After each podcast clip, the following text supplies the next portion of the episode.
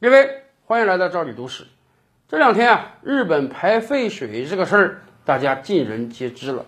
然而，有个挺奇怪的现象，不知道大家有没有发现啊？一方面，很多西方媒体几乎对这个事儿不闻不问；另一方面，在中文互联网上，也经常有些人啊出来给日本洗底啊。有的人说啊，你们别担心，两年后再排呢，以后排不排还不一定呢。有的人说排了也没事儿，人家日本排的时候啊是要做净化的。净化之后，那个水都能喝，何况排到大海中？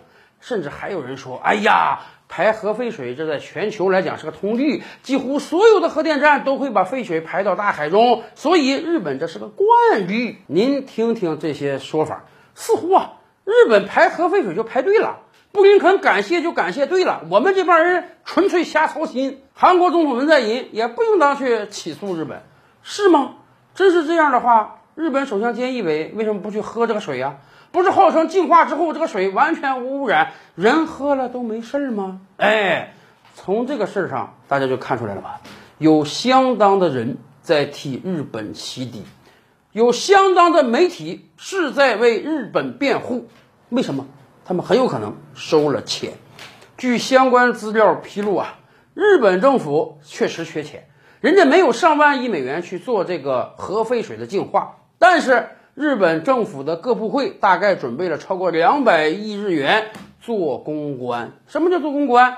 最基础的删帖啊，你指责日本的，你把这帖子删掉。高端一点的呢，就要收买一些人，从各个侧面论证日本核废水是安全的。日本政府的公关能力还是很强的，所以今天整个西方世界对于日本排废水这个事儿三缄其口啊。那个著名的环保少女，你也没看她出来蹦跶呀？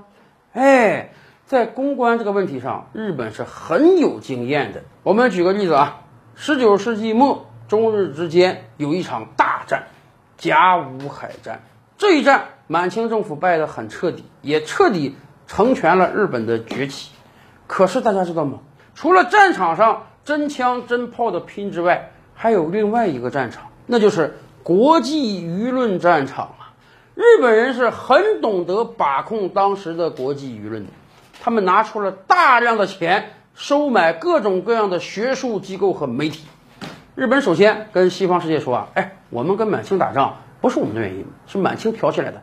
你们要不信啊，我们允许你派大量的战地记者来，我们给付费用啊。你们随军去看看我们怎么跟满清打的仗。另一方面，日本花重金收买英国的学术机构和媒体，在各种各样的报纸上为日本说好话。甚至日本国内还说啊，所有旅居国外的日本人，甭管你是求学呀还是经商啊，哎，你尽可能的向当地媒体投书写稿，用你这个稿夸赞日本，贬低满清。于是，在那个时候，在日本政府精心的运作之下。整个国际舆论对满清很不利，大家觉得满清是个非常野蛮的政府，战争是你挑起来的，而日本呢非常非常的文明，日本人已经西化了、欧化了，在这场战争中，日本是正义的，满清反倒是非正义的了。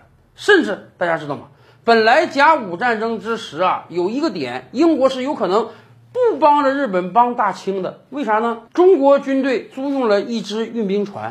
这个运兵船挂的是英国国旗，好巧不巧呢，这个船被日本人击沉了。当时英国国内也非常愤慨啊，你日本这什么行为？你挑战我大英帝国吗？结果在日本出神入化的公关之下，哎，英国对这个事儿不再深究了，让日本赔俩钱儿就了事了。您想想，日本这个公关能力有多强啊？就是在他倒因为果的公关邪术之下，满清不单战场上输了，舆论上也彻底的输了。所以这个事儿我们得警醒啊，不能让日本的公关再把他排废水这个事儿不了了之了呀。